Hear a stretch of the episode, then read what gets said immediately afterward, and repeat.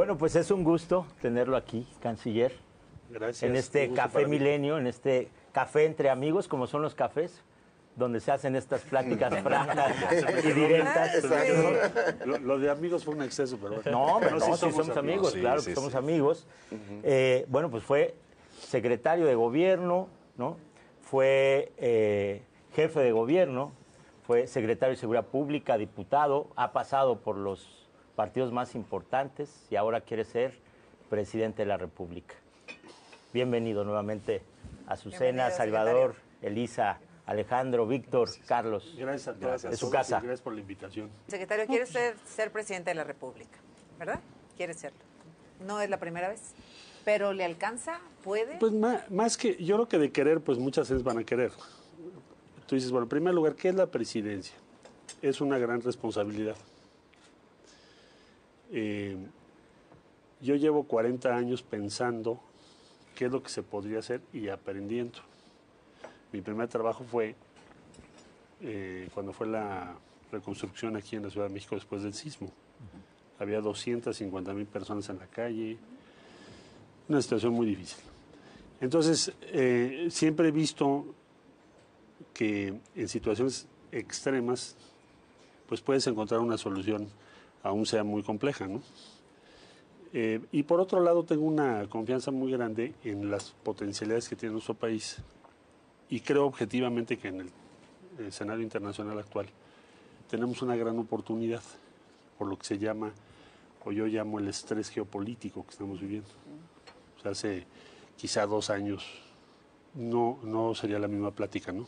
Entonces, para resumir, eh, tienes que tener la voluntad, pero no basta. Tienes que tener los conocimientos y también la formación. Lo que te forma es la adversidad, la complejidad de lo que enfrentas. Y si yo no estuviera convencido de que tengo esas capacidades, no estaría diciéndote esto. Andrés y yo tenemos una relación, ¿cómo la podríamos describir? Hoy en día, pues trabajo en su gobierno, es el presidente, es mi jefe. Pero la relación que tenemos él y yo deviene de dos trayectorias que son distintas. Yo a él lo conocí, para simplificártelo, en la, en la plancha al Zócalo. Yo era secretario general de gobierno. Secretario. Tenía yo mm, 33 años, 32. Dormía yo ahí, ¿no? Porque- para atender todas las cosas. Pero al final del día vino la ola en favor de, de Fox. Entonces nosotros teníamos 4 puntos y algo, quizás 5% en la ciudad. Entonces iba a ser un voto inútil, porque al, al empezarse a polarizar la votación, pues tú podías este, seguirte y ser inútil tu voto. Inútil, ¿por qué? Porque no incides, no defines. Te quedas con un diputado ya, ¿no? Entonces dijimos, bueno, ¿qué hacemos? Entonces yo dije, vamos a apoyar a Andrés Manuel. Razones. ¿Cuáles son las razones? Tiene eh, el planteamiento que se está haciendo desde la izquierda, es muy importante que se fortalezca, porque si no México cada vez va a ser más desigual, es muy conservador el enfoque que hay. Segundo, es un tipo íntegro, porque ya lo había yo conocido. Y tercero, podríamos coincidir con lo que él representa en algunos de los puntos más importantes, influir también. Y de ahí viene toda esa historia. Perdón la explicación, pero si no la doy, pues no se entiende. Y así fue como llegamos a tener una relación basada en el respeto y la confianza, pero cada quien tiene sus ideas y su forma de pensar. Ahora le preguntaba sobre la presidencia porque todos dicen, no lo sé, si usted lo siente así, que la favorita es la jefa de gobierno o el secretario de gobernación. ¿Le gusta, le parece digno el papel que está jugando usted en esta carrera? Muy digno porque eh, me estás preguntando eso porque tengo una presencia y esa presencia se deriva de mi trabajo. Eh, no aspiro a ser el favorito de nada, sino más bien que por nosotros hable nuestro trabajo y tu capacidad. El, eh, el tema de la favorita ha estado muy insistente desde hace un año y medio. Pues habría que preguntarle a la presidenta, ¿no? Porque eso pues, solo él lo sabe, si tiene esa predilección o es su favorito. Eh, pero me parece muy interesante que tu argumento sea que eres el favorito. Mi argumento no es ese, mi argumento es mi trayectoria, lo que sé hacer, lo que he hecho, lo que me conmueve y lo que en la vida diaria he podido hacer. No, no es un argumento, es un hecho. El- eh, lo que decide el presidente pesa, es un presidente muy popular. Pero si tu argumento Y es que eres la favorita, Y imagínate. su acompañamiento pesa, ¿no? Por- ¿Ayuda sí. o, o no? Pero Pregúntale a tendrías que, preguntárselo, tendrías que preguntarle a Andrés Manuel, oye, ¿tienes tú una favorita? Creo que ahí viene el tema eh, de todo esto, la encuesta. Lo que sucede es que mucha gente dice, va a decidir, o, o se cuestiona, va a decidir Andrés Manuel López Obrador a través de una encuesta cuestionable por los propios integrantes de Morena, como han sido las anteriores. Ese es el tema. Y, y la pregunta es, ¿aceptarán eh, los métodos que se han llevado a cabo de las encuestas con los grupos o están proponiendo alguna otra forma de realmente medir las capacidades, la popularidad y que sea el mejor candidato o la mejor candidata? La, la encuesta yo la propuse en el 2011 Exactamente, fue la y primera. te voy a decir por qué. Porque todas las elecciones en la izquierda, no sé si en los otros partidos, porque el PRI no tenía elecciones o muy rara vez, eh, pero en la izquierda terminaron en grandes desastres. Sí. ¿Te acordarás aquel Sí. pleito entre unos y otros? Nadie res- no se respetaban los resultados, en fin. Entonces, en un evento dije, bueno, como yo tengo interés en participar y obviamente Andrés Manuel está ya en campaña, pues hagamos una encuesta. Entonces Andrés dijo, sale, me parece buena idea. Entonces, ¿cuáles fueron las condiciones de esa encuesta para sintetizarte? Cada quien nombró una empresa de su confianza, claro, solvente, ¿no? Se puso una empresa supervisora que ambos aceptamos y se definieron preguntas que ambos aceptamos. Pues, al final, cuando resulta la encuesta, él me, y yo le gané dos, él me ganó dos, y en la quinta me gana por 1.6, algo así. Entonces, muchos me dijeron, no, pues desconoce la, porque, no, porque el margen de error, ya sabes. Sí. Dije, no puedo hacer eso. Yo voy a, re- voy a respetar el método que yo propuse, pues es un absurdo que al final diga no estoy de acuerdo porque el margen de error, bueno, aunque sea 1.8. Entonces, ¿qué estamos pidiendo ahora? Que se haga lo mismo. ¿Confía en el INE Para. para que elección. califique las elecciones? Ah, pero ellos no la califican, nada más lo organizan. Bueno, para, para realizar las elecciones. sí, pues tienen que y- organizar las sí, elecciones, claro. ¿Sí? Sí, yo sí. En el actual. Con este INE Con y este, este. tribunal. Ah, ya lo vi con este y con, Con este. Pero Lorenzo Córdoba ya se va, ni Sí, modo. no, no, pero Bueno, el INE. pero no, no, sigue siendo el INE, ¿no? Ah, pero el INE. Sin Lorenzo Córdoba, pero el mismo Bueno, INE. A lo que voy es, este, vamos a ver qué resuelve el Congreso, ¿no? Pero el, el órgano para organizar las elecciones tiene que ser el INE, ¿no? De cara a la encuesta, ¿estás pensando, está pensando usted, canciller, quedarse en el cargo o eventualmente dejarlo para ya dedicarse de pleno Bueno, a campaña? Ahora tengo una serie de obligaciones en el cargo que no podría yo desatender. Tenemos varias reuniones importantes, la Cumbre de América del Norte, en fin. Pero eh, ya en su momento, un poquito más adelante, pues sí creo que tengamos que tomar una decisión sobre ese particular, ya más cerca de lo que va a ser la encuesta. Si no la la gana, va por, otro, va por otro partido. 2023. Si no la gana, puede ir por otro partido. Pues yo creo que la voy a ganar. ¿Por qué crees que no? Pero ¿y si no? ¿Y si no? ¿Y si no? Bueno, pues para qué especulamos. No. Sí, la, Nosotros la- vamos a la ganar pregunta es, es que pueda haber mano negra, como han Bueno, siempre, sentenciado eh, varios eh, integrantes de Morena de la manera en cómo se han elegido eh, a los candidatos anteriormente. Yo creo que la primera, este la primera discusión o cosa a resolver es el método de la encuesta. Exacto.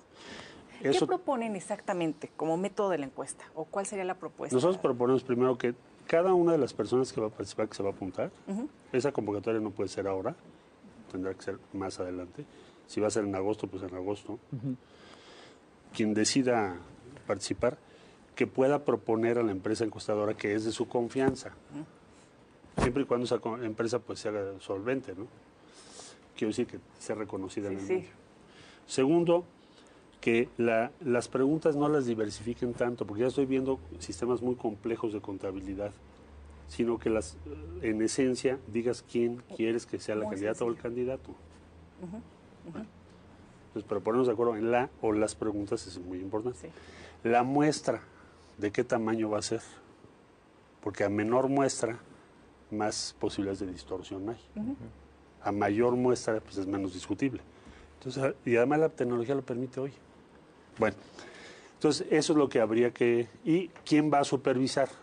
Que no puede ser el partido. Exacto. Porque el partido supervisándose a sí mismo, Exacto. Canciller, pero pe- esa es la encuesta, pero ¿cuál es eh, o cómo se va a diferenciar de los demás? ¿Cuál es su propuesta? ¿Por qué tendríamos que votar por usted? ¿Dónde está su seguridad, digamos? Mi seguridad está en lo que en lo que has hecho. Yo creo que por más que te diga yo ahorita qué te voy a hacer y qué te voy a prometer y quién sabe qué, pues llevas tantos años ya en la función digo, en la- el servicio público. Claro, lo tienes que resumir en algo. Pero todo lo que yo te digo es comprobable. Entonces, si yo te digo a mí me interesa el feminismo, es porque lo he hecho 30 años. No porque te lo diga yo ahorita. Si yo te digo puedo convencer a, a las empresas americanas de invertir más en México, es porque lo hemos hecho. De hecho, lo estamos haciendo ahora. Eh, México tiene una gran oportunidad que está dada por un estrés geopolítico. ¿A- ¿A qué me refiero con ello? Por primera vez Estados Unidos está eh, confrontando la emergencia de una superpotencia que es capaz de competir con Estados Unidos en materia tecnológica y comercial. Pero siempre cuando Estados Unidos no vea perjudicados sus intereses. Pues, si el criterio es ese, pues entonces siempre habría que hacer lo que ellos quieran. No, pero para eso ahora hay un O para eso hay un mecanismo, para ¿no? que- o sea, yo lo que voy es, cuando hay un diferendo comercial, lo que yo veo muy bien, creo, creo que es muy positivo, es que México tenga la posibilidad de paneles. Estados Unidos siempre se opuso a los paneles. ¿Nos conviene ir al panel ahora en cuanto No, a no, la te, no, te reforma conviene, no nos conviene llegar a paneles, eh, a ellos tampoco.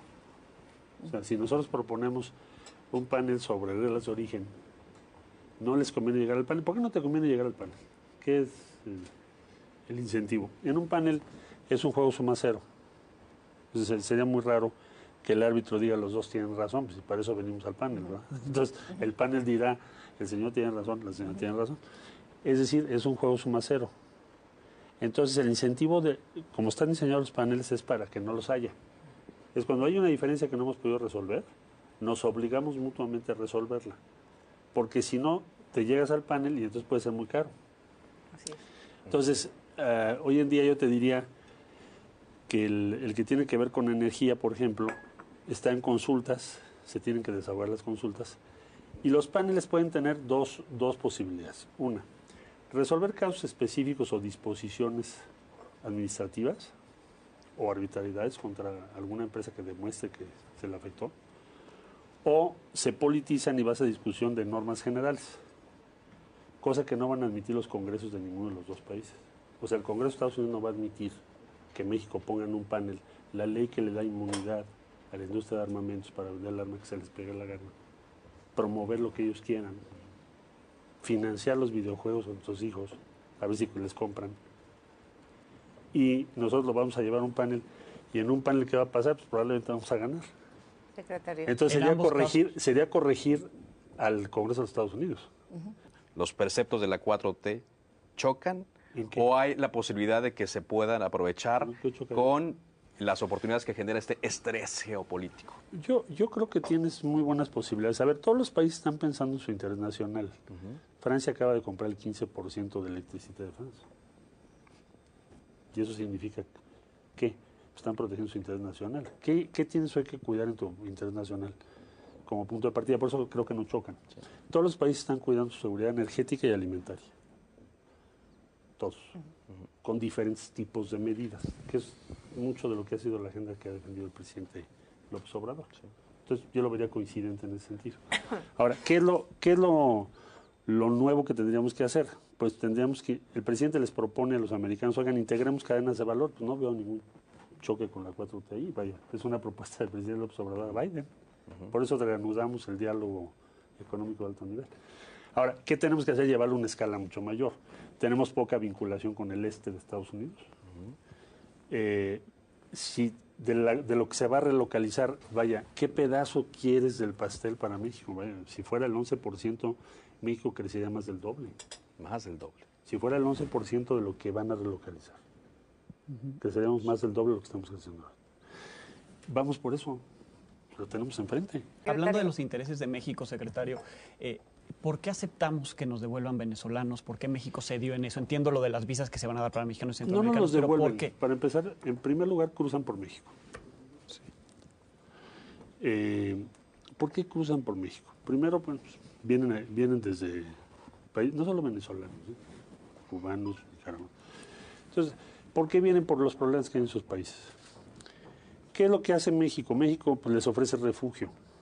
Llegan a los Estados Unidos y Estados Unidos tiene una norma que se llama Título 42. ¿Quién la puso en Trump. Trump, marzo del 20. No sé por qué te sorprende, porque llevamos desde marzo del 20 que nos regresan todo tipo de personas. Ahora, ¿qué opciones tiene México? No es un tratado, es una disposición de Estados Unidos.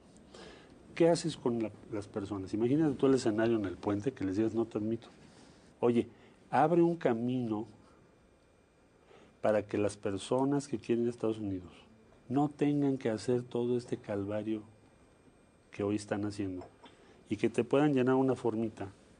Tú la evalúas y déjalos, porque de todas maneras los que llegan, de 10 que llegan, no vas a regresar a ninguno. Entonces, lo interesante aquí es que Estados Unidos dijo, bueno, ok, a ver, vamos a probar esto que estás tú diciendo. Eso no se había podido hacer antes. Eh, nosotros hemos insistido mucho en eso.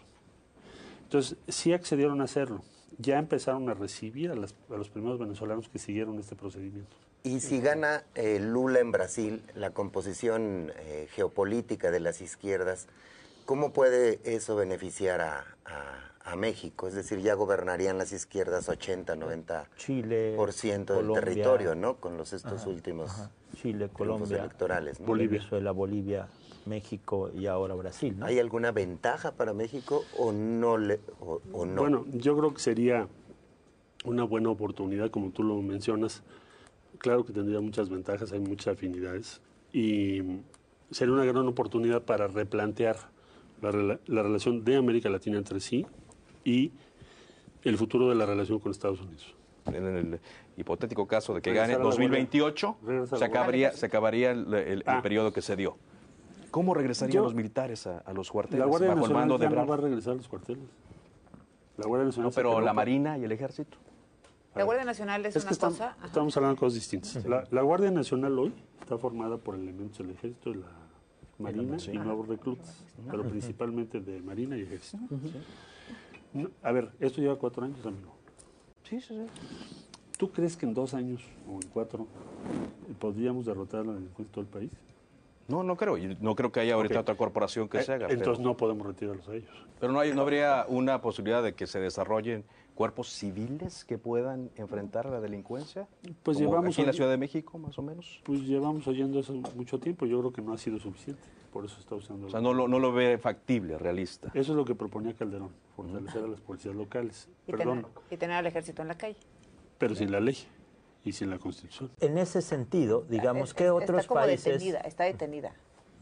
en el mundo, eh, No sé si está bajando. digo, ha sido un caso de éxito que el ejército esté justamente en las calles? Ah, Guardia Nacional, Guardia Civil hay en España, Carabineros en Italia, Carabineros en Chile, en Colombia. Entonces, en todos los países donde tienes, puede haber diferencias en los resultados. O sea, el, el resultado no te lo da el hecho de que seas una guardia eh, de esta naturaleza, también tiene que ver con quién te dirige, cuáles son tus prioridades. Eh, por ejemplo, Italia tiene los carabineros, pero al mismo tiempo hicieron una gran policía financiera. sí. ¿no? Entonces, cuando sumas, tienes muy buenos resultados. Yo pensaría eh, que la Guardia Nacional le tenemos que dar todo el respaldo y las posibilidades y la tecnología para que tenga el resultado que puede tener. Pero apenas llevamos cuatro años. Ningún país de los que me has preguntado lo ha hecho en cuatro años. En una Se han tardado hasta medio siglo. Integral en ese sentido, ¿cómo tendría que ser la recuperación justamente del terreno, la parte Tu primer tema es el, el dominio del territorio porque tienes 400, bueno, si son municipales, yo creo que tenemos más, casi 2.000 policías diferentes. Más las estatales, todas muy cortas en número respecto a la población. Y ese era nuestro sistema. Y la Policía Federal con 20.000. Y el Ejército con incursión, siempre en tensión con la ley. Hoy, esencialmente, lo que se propone es, bueno, tengamos una Guardia Nacional para poder tener el dominio del territorio. Ahora, eso todavía no terminas. Lo estás haciendo en cuatro años. Ningún país lo ha hecho en esa velocidad. Entonces, ¿qué necesitas hacer los seis que siguen? Canciller, demanda- usted nos, nos decía ahorita sobre los temas en los que daría continuidad en la actual administración, por ejemplo, seguridad. Ese, ese el Guardia Nacional Ese sería uno. otros elementos. Pero la obligada es el contraste. ¿En qué cambiaría? ¿Qué le gustaría mejorar? ¿Dónde le gustaría imprimir su Bueno, propio sello a una, a yo- una hipotética administración? Yo creo que tienes una nueva coyuntura internacional. Eh, tienes un estrés geopolítico importante. Eh, vamos a vivir aguas procelosas. Eh, la tensión entre lo- las dos superpotencias te va a reducir márgenes y te va a dar otras oportunidades. Es decir, el grado de complejidad del escenario internacional va a ser muy superior. Ahí tienes riesgos grandes para México y también oportunidades significativas. tenemos que aprovecharlas. Acabamos de invitar al presidente de Alemania. Alemania está pensando en mover plantas, eh, integrar de otra manera la seguridad energética del país y su industria. Bueno, entonces, ahí vamos a tener que hacer muchas cosas porque la realidad está cambiando muy rápido. Este sexenio tuvimos muy malas tasas de crecimiento. La realidad es que no vamos a tener eh, ¿De un... salud? No, de, me refiero del, PIB, economía. del Producto Interno Bruto. ¿Qué cambiaría usted económicamente para que la economía vuelva Bueno, a marchar? Pues tuvimos la pandemia, hemos estado todo el mundo más o menos en, en cosas parecidas, hasta China tuvo un desplome muy grande, siendo la fábrica del mundo. Eh, México sale de esto con mejores números que la mayor parte de los países. ¿Números en qué sentido? Tu equilibrio fiscal es muy importante, el nivel de deuda es bajo respecto a... eh, bueno, pues por eso cayó ahora la primer ministra de Inglaterra. Sobre endeudamiento, dijo voy a bajar impuestos, hizo crisis. Entonces, eh, creo que vamos a tener muy buenos números desde el punto de vista de equilibrio fiscal y de posibilidades de crecimiento por la, el estrés geopolítico que veo en el mundo. Es decir, sí tienes posibilidades de atraer un flujo de inversión eh, de relocalización de empresas mucho mayor a lo que tuvimos estos años por la pandemia y otras circunstancias. ¿Qué haría con el tema de salud? Eh, se, se destruyó el Seguro Popular, no se pudo lograr el INSABI, ahora es el IMSS Bienestar. El presidente ha reconocido que no ha logrado un sistema de salud digno para los mexicanos. ¿Cuál es su objetivo? Necesitamos consolidar un sistema eh, universal de salud. Porque México, eh, estamos en una situación compleja, ya lo ha explicado el presidente, que son diferentes sistemas. O sea, creaste el Instituto Mexicano de Seguro Social, que son derechohabientes. Entonces, si tú no tienes trabajo formal, pues no, No puedes, acceso. no tienes acceso. IMSS Coplamar es una iniciativa interesante porque lo que hace es abrirlo a toda la población. Bueno, y luego tienes el sistema del ISTE para todo el servi- servicio del Estado. Y luego tienes el servicio abierto que vendría siendo INSABI, o sea, los sistemas de salud estatales. Entonces son diferentes sistemas y diferentes métodos de financiamiento. Lo que está propone el presidente es, bueno, vamos a ampliar el, eh, la cobertura de IMSS Coplamar, integrar todos, algunos estados que se incorporen plenamente. Es imposible que lo termines en seis años. ¿eh? Entonces, sí o sí, el próximo gobierno tiene que tenerlo entre sus prioridades, y sobre todo si es de izquierda, tener un sistema universal de salud, Pero consolidarlo. Crear uno, continuar con lo que se está haciendo No, hoy, regresar con- al Seguro Popular. Continuar con lo que tiene, no, el Seguro Popular ya no sería opción. No, continuar con lo que estás haciendo, nada más que pues te faltan varios años para poderlo consolidar, no lo puedes consolidar tan rápido. Continuidad a refinería, AIFA, Tren Maya. Hay que consolidarlos. Los va a continuar. La refinería, va- la refinería estará terminada para entonces. Eh, yo creo que fue una decisión acertada del presidente, fue mucha discusión sobre ello. Eh, y ahora te ha permitido tener los precios controlados de la gasolina. O sea, tú, tú, no porque la refinería esté funcionando, sino se compró la de Deer Park. Pero la línea de tener tu propia refinación, tu autonomía en gasolinas, pues es lo que están haciendo ahora casi todos los países o buscarían hacer por el estrés del que estoy hablando. Entonces hay que consolidar, seguirá trabajando la refinería. El tren Maya es un gran proyecto y, y pienso que estará terminado en- para el 2024. ¿Cuál sería su propuesta, perdón, la última, de su obra del sexenio, en caso de ser presidente? ¿Qué es lo que ve? Yo creo que tendríamos la oportunidad de hacer una inversión en infraestructura, a lo mejor no, no en esas grandes obras porque ya están hechas o ya están programadas, el transísmico también, eh, consolidarlas. Espero que el tren a, a Toluca ya se haya terminado, consolidar todas esas, pero tener eh, una recuperación de la inversión, también en inversión eh, de infraestructura para los próximos seis años, porque quizás sería posible por el ritmo de crecimiento que se pudiera lograr. Canciller, todos estos planes pasan por la prueba con la que iniciábamos. Pasar la encuesta, ser el candidato de Morena. En caso de que usted no sea, o en caso de que usted sea, ¿convocaría a la unidad? ¿Se ve, ve posibilidades de, una ruptura? Yo, yo pensaría esto, mira, si, si hay una encuesta eh, como la que estoy platicando que ya hicimos en el 2011, no tiene por qué haber ruptura. Porque ¿qué argumento puedes tener? Eh, ¿Qué es lo que puede provocar tensiones, dificultades o conflictos? Pues el abuso, el, el- uso ah, para favorecer a una candidato o a un candidato. Que ya está pasando, demás, usted lo ha dicho. El poner en entredicho las eso sí puede poner y De, crear. de hecho, ya lo denunció. Malú Micher decía que no había piso parejo en Morena. ¿Ya, ya- ya lo siente que ya hay piso parejo? ¿O- o- Le estamos insistiendo a, a Morena, a la dirigencia de Morena, que no permita que se vaya a crear tensiones y divisiones internas en el proceso, pero todavía no empieza. Pues con eso cerramos. Muchísimas gracias. A Gracias ustedes, por- no, Gracias. gracias a ustedes, Gracias. Gracias. No desayunaron nada. No, hombre, pues, Ahorita. ahorita, ya. por favor. Estaba mejor la plática ahorita. Topper. Bueno, pues nos vemos. Hasta la próxima, en el próximo Café Milenio. No, no, no, no lo muerdan porque es de tuilería, canciller.